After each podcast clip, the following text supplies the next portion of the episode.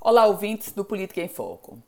A gente fala hoje sobre a polêmica envolvendo a Avenida Engenheiro Roberto Freire, ou melhor, o projeto de adequação ampliação da Avenida Engenheiro Roberto Freire.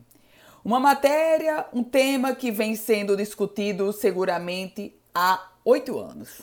Nesse contexto, passou pelo governo Rosalba, passou pelo governo Robson, chegou ao governo Fátima Bezerra.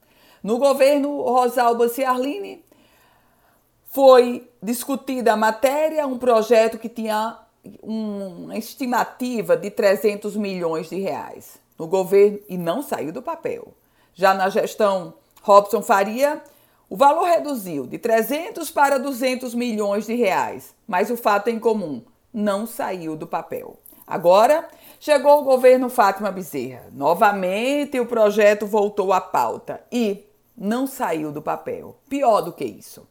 Na verdade, o episódio mais recente envolvendo esse projeto de adequação da Avenida Engenheiro Roberto Freire é que os recursos, 78 milhões de reais, foram devolvidos. Foram a Caixa Econômica Federal cancelou a disponibilidade desses recursos para o governo do estado perdemos um investimento de quase 80 milhões de reais. E o que ninguém discute é a necessidade da Avenida Engenheiro Roberto Freire de ter um projeto de adequação de ampliação. Por aquela via passam 70 mil carros.